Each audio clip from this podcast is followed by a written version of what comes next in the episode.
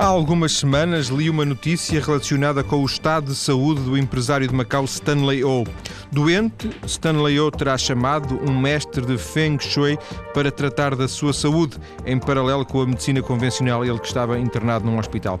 Eu já tinha ouvido falar nesta tradição, não nesta superstição de origem chinesa, mas ligada sobretudo à área dos espaços, da arquitetura, da decoração de interiores.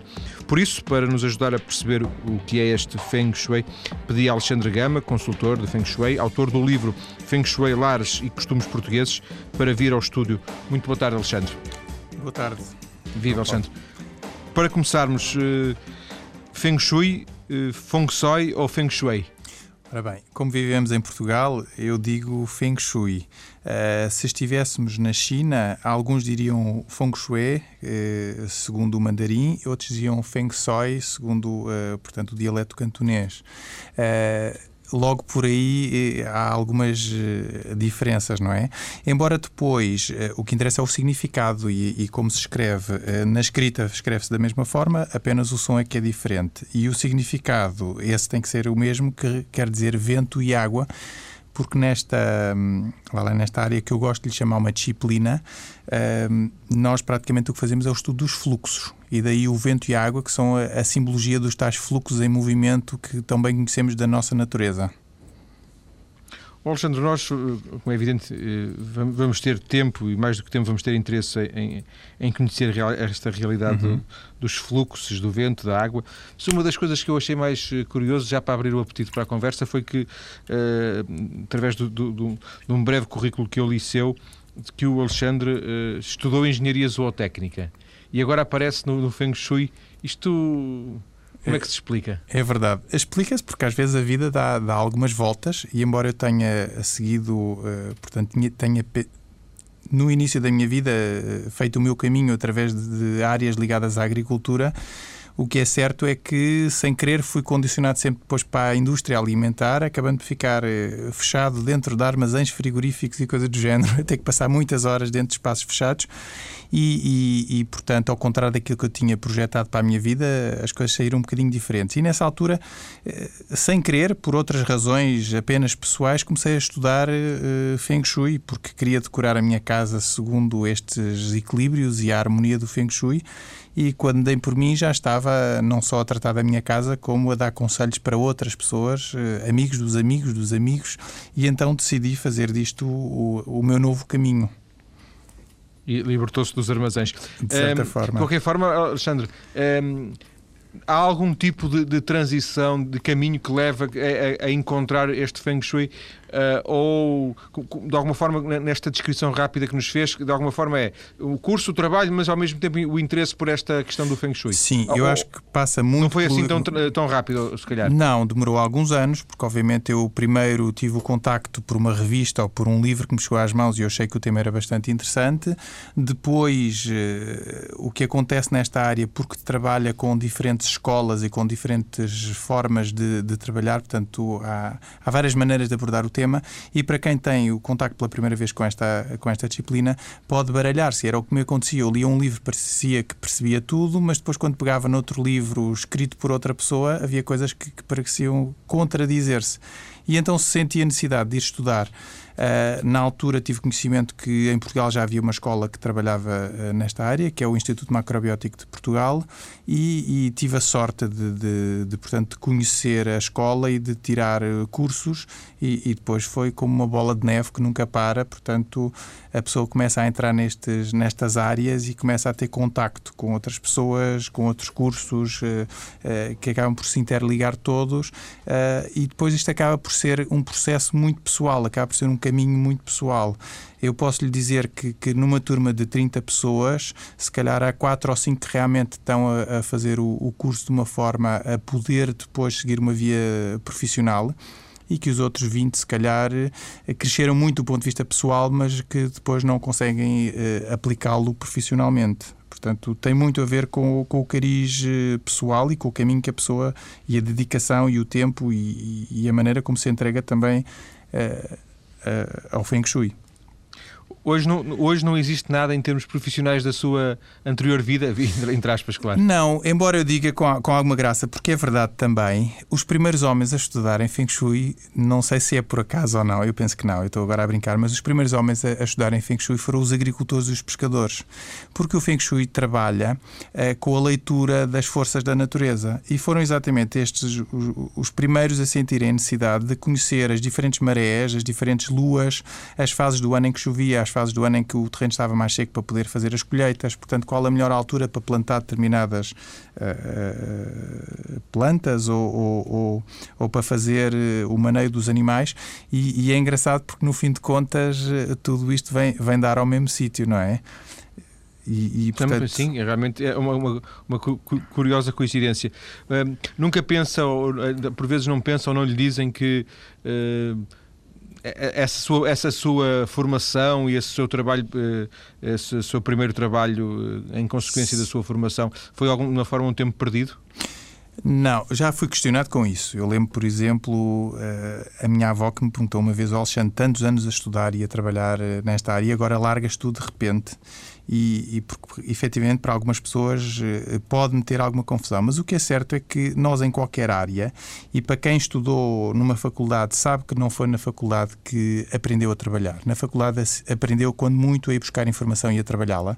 E só depois, quando nós uh, estamos a utilizar essa informação, só quando nós estamos mesmo no trabalho, é que nos apercebemos de quais são as nossas qualidades e de, do quão bons ou menos bons poderemos ser a executar aquelas tarefas. E, e, portanto, tudo isto ficam na, naquilo que é a mala que eu costumo chamar de, a mala da experiência, em que realmente todos esses anos em que eu tive dedicado a uma outra área deram-me experiência que, que, é aplicada no dia a dia e que, e que, são coisas que ficam, embora trabalhe numa área completamente diferente, uh, nós estamos sempre a utilizar esses, essa nossa experiência do passado. Hoje, uh, o, o Feng Shui é, é, a sua principal atividade.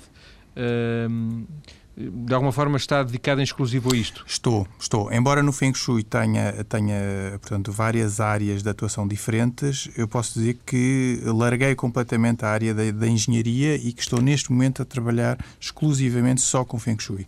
Eu quando digo que tem várias áreas diferentes é porque eu tanto faço consultas para particulares, coisas tão simples quanto ir à casa da pessoa e ensinar a pessoa a a melhorar o espaço, mudando a posição dos móveis, escolhendo umas cores diferentes, trocando a posição dos bibelôs, como inclusivamente to, toda esta organização e harmonização dos espaços pode ser utilizada também a nível de empresas, de edifícios, de, de, de portanto, estruturas bastante mais complexas, em que requer um acompanhamento mais eh, cuidado e mais assíduo, que não é feito apenas numa só reunião, mas, portanto, é um trabalho mais, mais eh, completo, mais acompanhado, vá lá, mas que depois também trabalhamos em jardins, trabalhamos em interiores. Eh, eu escrevo alguns artigos também para revistas, eh, portanto, da especialidade. Sou professor nas escolas, eh, portanto, dou cursos para particulares, como também sou professor na Escola do Instituto Macrobiótico. E, portanto, é uma área que é bastante diversificada, sendo tudo ligado ao Feng Shui. Portanto, em exclusivo. O que, o que é surpreendente, penso que, que, aceitará a minha, a minha surpresa, é que já haja um mercado, e, e essa minha surpresa resulta, obviamente, da minha ignorância, não, não, é, não é uhum. é de nenhum preconceito, como é, como é óbvio, é da, minha ignorância. Mas... Uh, que haja eh, mercado para que, não sei se uma, mais do que uma, mas pelo menos uma pessoa uh, se consiga dedicar a isto a tempo inteiro. É porque existe, obviamente, o mercado. Existe mercado. Existe. Foi uma grande surpresa e boa que eu tive também, aqui há uns anos, quando eu decidi seguir este caminho, porque efetivamente eu achava que não havia mercado suficiente. Mas... E disseram, Alexandre, és maluco, não é? Vais-te meter nisso? Foi, e vai ser muito difícil e se calhar não vais conseguir levar isto para a frente. E eu, ao mesmo tempo, se tinha pessoas que me travavam e que me puxavam um bocadinho à terra com, com os receios, também tinha outras que me diziam, não, Alexandre, tu próprio és capaz de fazer o teu caminho, porque em tudo nesta vida somos nós próprios que, que podemos à maneira como, como vamos mostrando o nosso trabalho, vamos criando também o mercado. E foi de certa forma isso que foi acontecendo. Uh, não houve nada que eu tivesse previsto e do género pensar daqui a três anos estou a fazer isto ou estou a fazer aquilo e agora vou fazer isto para depois. Uh, e as coisas foram naturalmente acontecendo. Eu dou sempre como exemplo o, o livro que escrevi, uh, que ao contrário da maioria das pessoas que escreve um livro e depois anda a bater na porta dos vários editores à procura de alguém que lhe faça a edição do livro, Comigo foi exatamente ao contrário. Eu estava quietinho no meu, na minha vida, não é? E houve um editor que me veio bater à minha porta a dizer: Alexandre, eu sei que trabalha nesta área, eu preciso de alguém que me escreva sobre este tema. Achei que é capaz de o fazer. Portanto, as coisas foram-se desenvolvendo naturalmente, eh, sem qualquer eh, planeamento, até. Eh, as coisas foram acontecendo. Já agora, por curiosidade, afastando só, só ligeiramente, uh, uh, do seu ponto de vista, acha que estas coisas acontecem por acaso? Não há casos? quer dar-nos a sua ideia sobre isto? Eu acho que não há casos. Eu acho que exatamente há, há muita. E quando falamos de fluxos de energias, nomeadamente do, do, fluxo da energia que está aqui representado pelo vento e pela água, como os chineses tentam demonstrar, uh, o tal fluxo é uma coisa que nós não vemos. Uh, podemos aprender a sentir ou, ou, ou, depois tirar partido disso e tornar mais ativo ou mais tranquilo, mas efetivamente eu acho que este fluxo está presente em tudo, a tal energia vital são fluxos presentes também nos nossos próprios pensamentos. Quase toda a gente já fez a experiência de pensar em alguém e de repente toca o telefone e era esse alguém que estava a tentar uh, falar com ela. Nós chamamos uh, isso coincidências. E nós chamamos a isso, aprendemos a chamar coincidências. Eu acredito que não são coincidências, são exatamente os fluxos que se cruzaram Uh, e que nós, naquele momento, fizemos uma ligação. Da mesma forma como estamos agora a falar uh, através da tecnologia, uh, nós, através da nossa energia, também conseguimos estabelecer contacto com situações que depois chamamos de coincidências. O eu encontrar aquela pessoa naquele dia, que é o estar no sítio certo à hora certa, e uma pessoa que me veio ajudar bastante no meu caminho, seja em que situação for eu, de certa forma, que posso ter criado essa situação e aquela pessoa provavelmente também estava a precisar de me encontrar. Nós depois chamamos-lhe coincidências. Eu, eu não lhe chamo coincidências. Acho que nós conseguimos, de uma forma não consciente, portanto, não é, não é racional, mas é o conseguirmos estar alinhados connosco próprios. E eu acho que depois há uma força superior que nos leva exatamente a estar no sítio certo, à hora certa e a, a receber aquilo que é suposto vir ao nosso encontro. Isso de uma força superior. O, o, o Feng Shui está ligado de alguma forma a algum tipo de. A alguma religião, mais um budismo, mais qualquer coisa? Muito não. bem. Uh, eu não, eu não gosto de, de, de, de, ver por esse lado, embora possa estar. E há quem vive o Feng Shui como que uma religião. Eu gosto de lhe chamar disciplina, porque efetivamente o Feng Shui, por alguns, é apresentado como uma arte apenas, uma forma de criar espaços mais harmoniosos, portanto, como se fosse um, um quadro podemos trabalhar um, um, um espaço. Há quem chame uh, um, portanto, algo mais científico, um conjunto de técnicas, um conjunto de, de ferramentas de trabalho. Há, há, mas há quem fundo... chame uma superstição, como nós fizemos aqui. Sim, uh, uh, mas. Tem um, uma carga um bocadinho negativa, mas uh, penso que in, in, no sentido mesmo oriental do conceito da palavra. Sim, os orientais vive, vivem, alguns vivem o Feng Shui quase como que uma religião, porque são tremendamente supersticiosos e, portanto, acabam por ir buscar muitas âncoras às regras do Feng Shui e acabam por, tal como nós também temos muitas crenças na nossa cultura, portanto, os orientais também, também têm as suas suas crenças e crenças essas que, que, que, a forma como eles as vivem é de uma forma um bocadinho já dependente.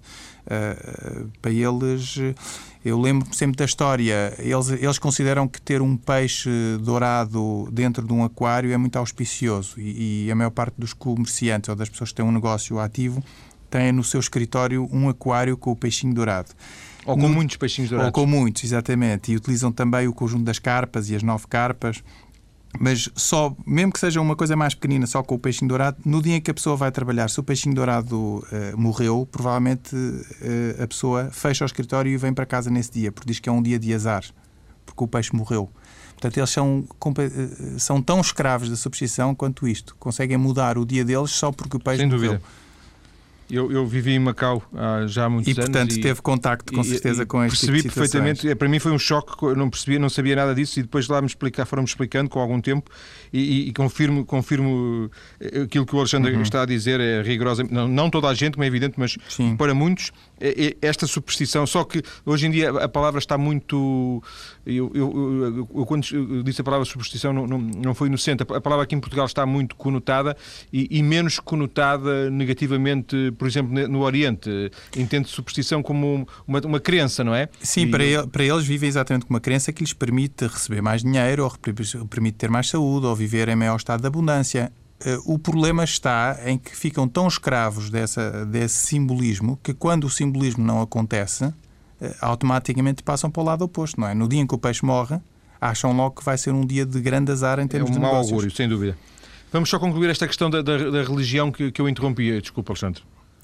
Não, eu estava, portanto, a explicar que uh, pode ser esta, esta disciplina, eu chamo há quem exatamente chame um arte, disciplina. Há quem chame umas técnicas, há quem chame enfim, exatamente. crença. E há quem chame uh, crenças, há quem chame religião. No fundo, toda, todo, tudo isto está baseado na filosofia oriental, uh, que é uma, uma filosofia que une uma série de disciplinas, não só do ponto de vista alimentar, como a macrobiótica, ou como a própria medicina tradicional chinesa, como o shiatsu, como qualquer outras técnicas que estão ligadas a, portanto, ao Oriente, e é uma filosofia que tem uns princípios base que, que são os pilares de todas estas diferentes disciplinas. Todas elas trabalham com o equilíbrio do yin e do yang.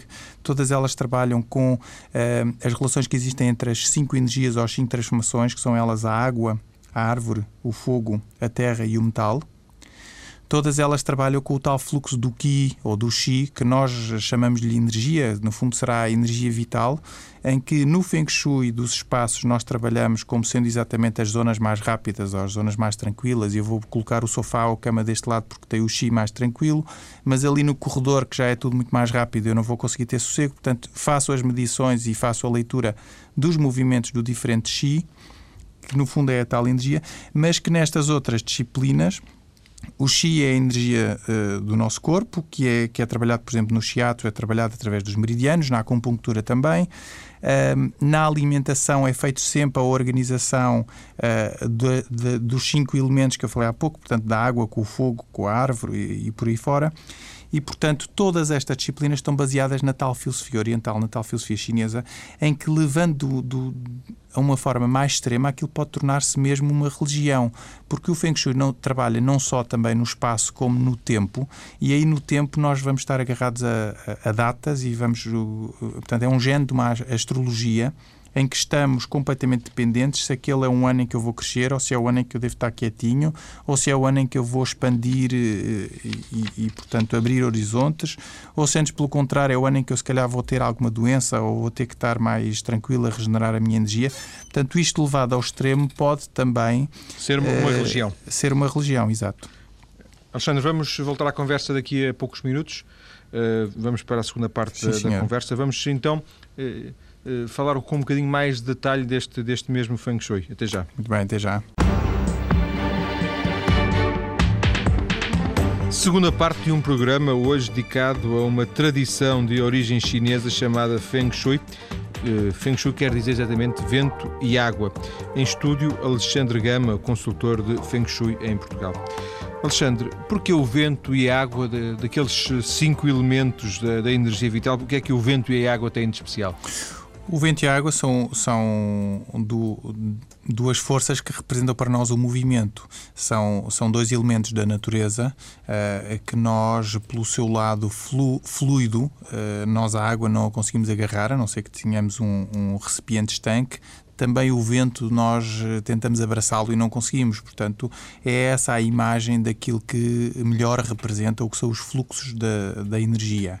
E por isso utilizar estes dois nomes, vento e água, e na sua combinação, portanto, com as suas qualidades da flexibilidade da água, da velocidade do vento, a poder exatamente eh, tentar expressar aquilo que, que pretendemos com eh, nesta disciplina em que estudamos exatamente o que são os fluxos, seja dos espaços, seja da, das pessoas, seja de tudo o que está à nossa volta.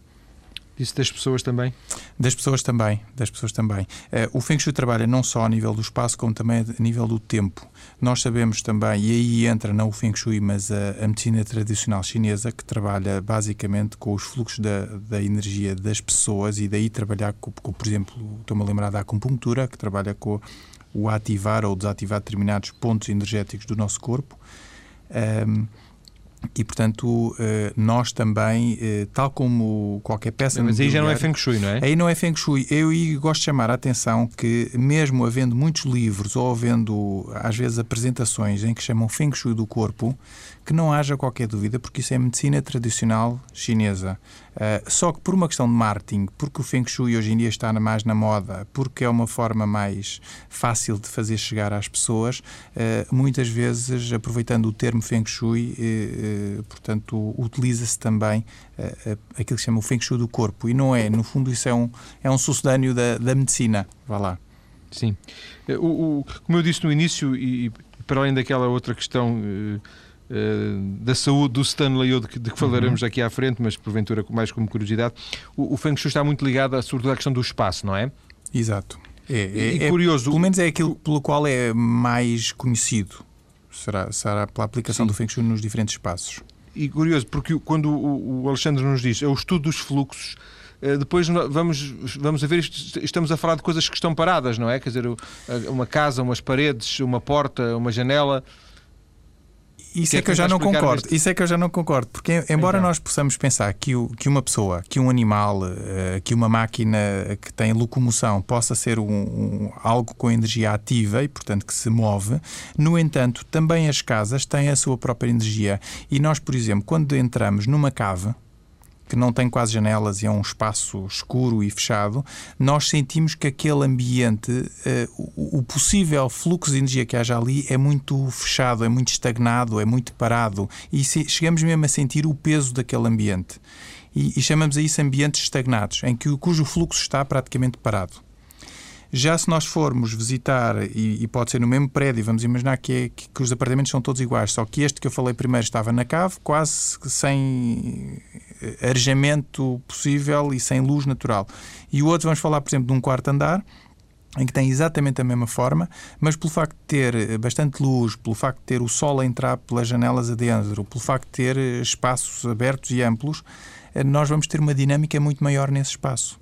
E, inclusivamente, nós também sabemos que, por exemplo, quando temos um corredor bastante comprido, temos quase a sensação que voamos por ali fora. Se for um corredor mais curtinho, já sentimos que é mais fácil uh, ultrapassar, já não há aquela quase, eu chamo-lhe autoestradas de energia. Portanto, quando falamos de espaços, mesmo tanto a, fazer, a, falar só de paredes, soalho e só do edifício, nós conseguimos sentir também as, os diferentes fluxos de energia dentro desse, desse espaço. Só para eu perceber, um corredor longo não é bom, é isso? Um corredor longo pode ser ativo demais e então o que nós tentamos fazer é parti-lo em várias eh, fases. Antigamente, nas casas mais antigas, até por razões de, de, ser mais prático e de separar as zonas de serviço das zonas mais nobres, muitas vezes esses corredores tinham portas a meio, uh, por, por razões também energéticas e de calor, porque não havia ares condicionados em todo lado, também muitas vezes tinham cortinados a meio para conservar melhor a temperatura de um dos lados do, do corredor. Hoje em dia, nós eh, nem sempre temos casas tão compridas que nos obriguem a ter uma porta ou, ou um cortinado, um reposteiro a meio, mas eh, mesmo assim encontramos corredores, sei lá, com 10 metros, que já, é, que já é bastante comprido, eh, ou até às vezes com 6 metros. Eh, e o que podemos fazer nesse caso, não vamos colocar móveis no meio a tentar quebrar aquele fluxo, porque se calhar o corredor já é relativamente estreito, mas podemos, por exemplo, colocar quadros na parede. E em vez de termos uma parede que é despida e que não prende a nossa atenção, então nós vamos por ali fora, não. Vamos ter vários quadros, quadros esses que estejam bastante separados uns dos outros e com bastante foco de atenção, podemos iluminar os quadros, de maneira que, à medida que vamos andando no corredor, a nossa atenção prende-se num quadro e para. Depois damos mais dois passos e prendemos no outro, no outro quadro a seguir. E por aí, e por aí fora, portanto, praticamente aquilo que nos ajuda a medir se, a, se, a, se o tal fluxo de energia é mais rápido ou mais lento, ou se é confortável ou não, é um exercício que todos nós podemos fazer eh, sem estudar nada Feng Shui, mas se pudermos experimentar, quando eu entro numa casa, ou quando entro num corredor, ou quando entro num determinado espaço, por onde é que a minha atenção, o meu olhar segue logo para onde? É para a zona que está mais escura, é para a zona que está mais iluminada, é lá para o fundo, para a última porta do corredor, ou antes, pelo contrário, é para a porta logo à nossa direita, que é a que se abre, por exemplo, para a sala. E, portanto, nós aí. O que é vamos... que é bom que seja? Uh, é bom que não seja muito rápido, porque nós devemos percorrer os espaços com alguma calma para poder usufruir deles e, portanto, queremos ambientes que não sejam nem demasiado estagnados, nem demasiado parados, como o tal exemplo da tal cave que eu dei há pouco, mas também não podem ser acelerados demais. Portanto, temos que ter o um meio termo. E por isso vamos ter zonas, como por exemplo o meio das salas, que vão ser mais rápidos, e vamos ter os cantos que são mais tranquilos, onde nós podemos, por exemplo, colocar eh, as zonas, eh, a mesa das refeições, o sofá, portanto, os cantos onde nós queremos estar sentados durante mais tempo e com algum conforto. Se nós colocarmos uma mesa à meio da sala, ou se colocarmos uh, um sofá à meio da sala, como vemos muitas vezes, até porque a mesma sala hoje em dia tende a ter os dois ambientes, a zona de refeições e a zona de estar, e muitas vezes utilizamos o sofá para ficar ali a meio a separar os dois ambientes. São sofás que depois as pessoas não utilizam tanto, porque são sofás onde sentimos exatamente o tal fluxo mais rápido, mais dinâmico e que faz com que a pessoa não esteja tão confortável nesse espaço. O meio Ainda deve ser vazio. O meio Sim, deve estar vazio para exatamente promover a circulação e nós então vamos tentar estar sentados eh, nos cantos, nas zonas mais perto das paredes. Ainda não usou a palavra negativo ou positivo, é um fluxo negativo. Eh, eu evita tento, essa. Pois, eu tento fugir um bocadinho isso por causa da tal superstição em que nós depois ficamos um bocadinho escravos das palavras, porque aquilo que pode ser desgastante ou, ou vá lá, neste caso, negativo para mim, pode ser ótimo para, para o meu vizinho do lado. E, portanto, o, o estar a colocar etiquetas a dizer que é positivo ou negativo, devemos ter algum cuidado com isso, porque nem sempre o que é mau para um pode ser eh, mau para o outro. Ainda, assim, ainda assim existe existem regras, assim, imagino eu, exato. E, relativamente portanto, universais dentro, não sei, mas o Alexandre... Eu estou-lhe a tentar dar os termos, não pelo positivo e negativo, Já percebi, exato, mas... dizendo que é mais rápido ou que é mais lento, para nós também tentarmos, com a nossa sensibilidade, percebermos o que é que será mais, para... mais conveniente para mim. Sem Porque dúvida. se eu quero ter calma, vou para uma zona mais tranquila, mas se eu quero exatamente porque tenho uma. não posso, sei lá, estou a fazer um trabalho e não tenho assim tanto tempo e quero que o trabalho seja desempenhado de uma forma mais ativa, mais dinâmica, porque é, estou a trabalhar num tipo de mercado em que não há tempo nem há, eh, para esperar, nem, nem. Se calhar vou criar um ambiente mais dinâmico. Embora esse ambiente possa ser um bocadinho desgastante para quem precisasse de estar eh, muito concentrado a fazer uma coisa e a estudar lá a fundo, mas se calhar para, para para outra pessoa que precisa da dinâmica, o ambiente é mais eh, apropriado. Portanto, Ainda assim existem, estas, imagino eu, regras. existem algumas, 3, 4, 50 uh, regras, ideias consensualizadas entre uh, o, o Feng Shui. E há coisas, por exemplo, que não se devem fazer, ou há, há, ah. há, há maneiras que não se devem uh, executar. Ah, ah sim, é? senhor. Nós, por exemplo, quando organizamos um espaço, primeiro temos que saber para quem é que aquele espaço é, quais as características de, dessa pessoa, que tipo de vida faz, eh, data de nascimento para ver também a, a, a, energia eh, mais preponderante dessa pessoa e depois todo o equilíbrio do espaço é feito segundo essas características do estudo previamente feito. Para além disso, há regras base que nós sabemos eh, que são sempre importantes, como por exemplo, nunca colocar as zonas principais onde a pessoa se vai sentar, como por exemplo o sofá ou a cadeira, nunca colocar de costas para a porta assim como a cama no quarto, colocar a cama no quarto de maneira que a pessoa, quando está deitada, nada aconteça nas suas costas. Portanto, o ideal é ter a cama encostada à parede do fundo ou uma parede lateral do quarto, que não tenha janelas, de maneira que a pessoa se sinta completamente protegida por aquela parede que é um elemento, eh, portanto, estanque. E toda a dinâmica do quarto, ou seja, a entrada do quarto, a janela, tudo se passa à nossa frente. Nós, quando estamos deitados, estamos completamente seguros porque tudo o que possa acontecer naquele quarto vai passar-se à nossa frente e não atrás de nós. Isto é uma das regras que nós utilizamos eh, sempre no Feng Shui, que é estas posições de domínio, em que sou eu a que estou a dominar o espaço para que me sinta confortável nele e não o, o espaço a dominar-me, em que, por exemplo, eu iria sentir-me vulnerável. E isto pode ser utilizado em tudo. Eu, quando Sim. vou também a um restaurante com, com alguém, eu tenho um lugar que se calhar fica de costas para, para a parede e tenho outro lugar que fica de costas para o corredor de passagem das pessoas. E então aí, eh, se eu quiser oferecer conforto à, à outra pessoa que está comigo e quiser que, que, a pessoa se sinta muito bem quando está comigo, eu vou-lhe dar o melhor lugar, que é aquele em que fica sentado de costas para a porta e de frente para toda a dinâmica do restaurante.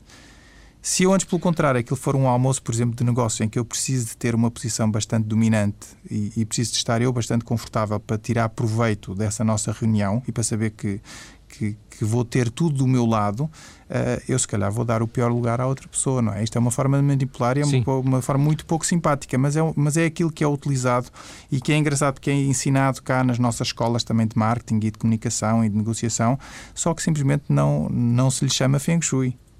Alexandre, isso, isso relaciona-se exatamente por, por, coincidência com o tema, com a questão que eu lhe ia pôr, que é.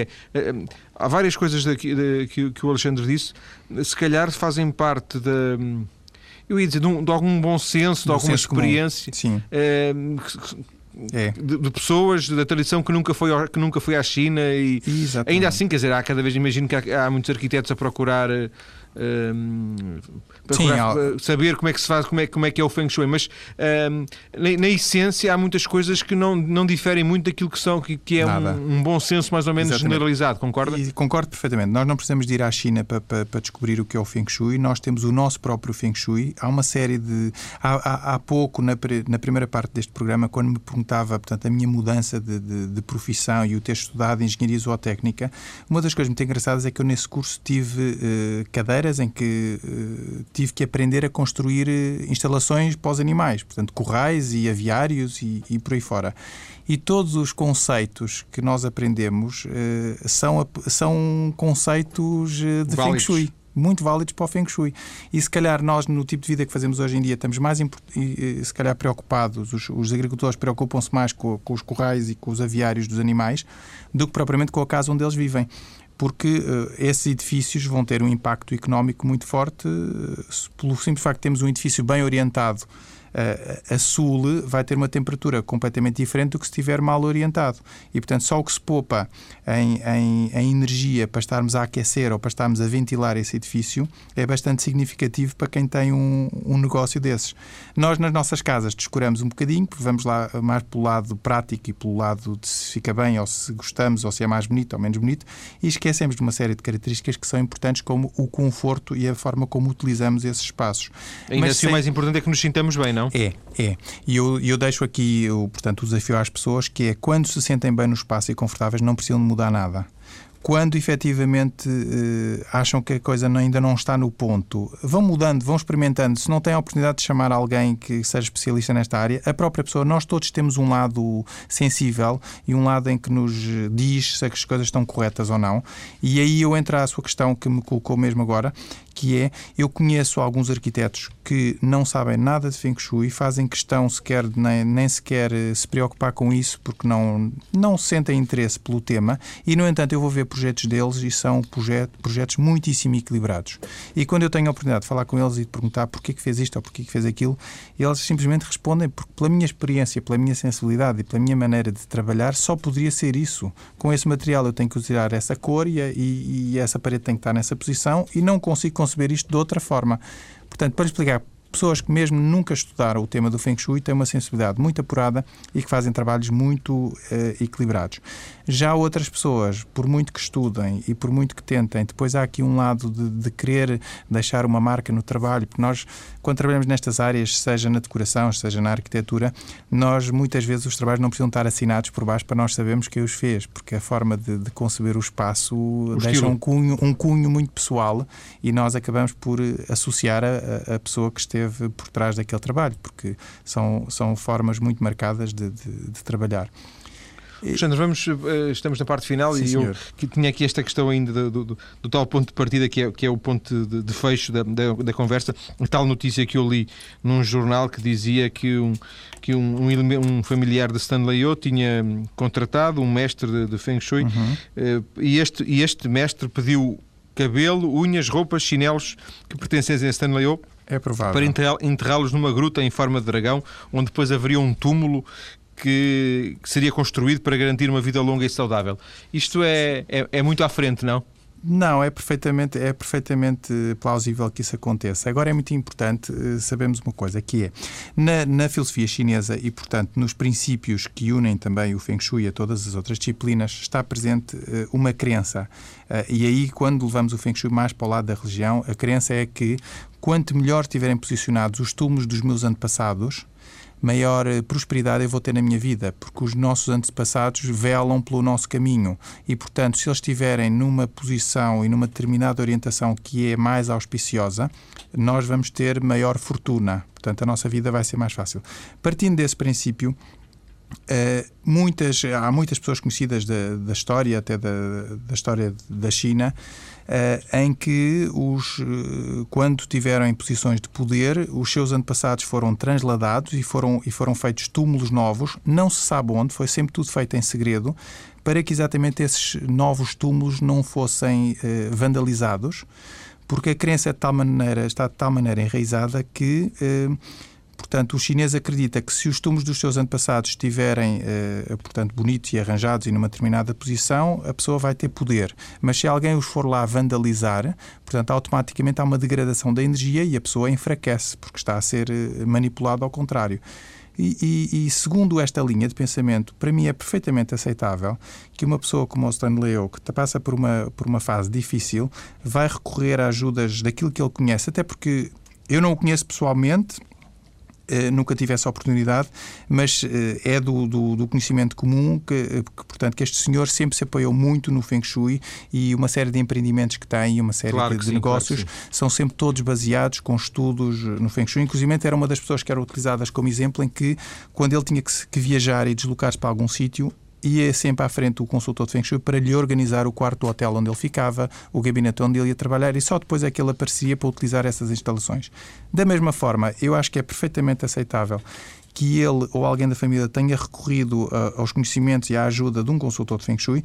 No entanto, é importante que estas coisas fiquem quase nos segredos dos deuses, porque é para viver isto de uma forma muito particular, porque exatamente quando há pouco falávamos se havia coincidências ou não, eu acredito que todos nós temos uma determinada energia, que nós vivemos com um determinado fluxo de energia e que podemos aprender a condicioná-lo e a torná-lo mais a nosso favor ou menos. Um, da mesma forma, podemos manipular também a energia dos outros e por isso é que isso deve ser reservado para a própria pessoa e não andar a divulgar se fez ou se não fez e portanto Sem cada um depois sabe de si. Alexandre Guema, muito obrigado por esta conversa sobre Feng Shui. Muito boa tarde. Muito obrigado, obrigado. eu pelo convite. Obrigado, boa tarde. Boa tarde.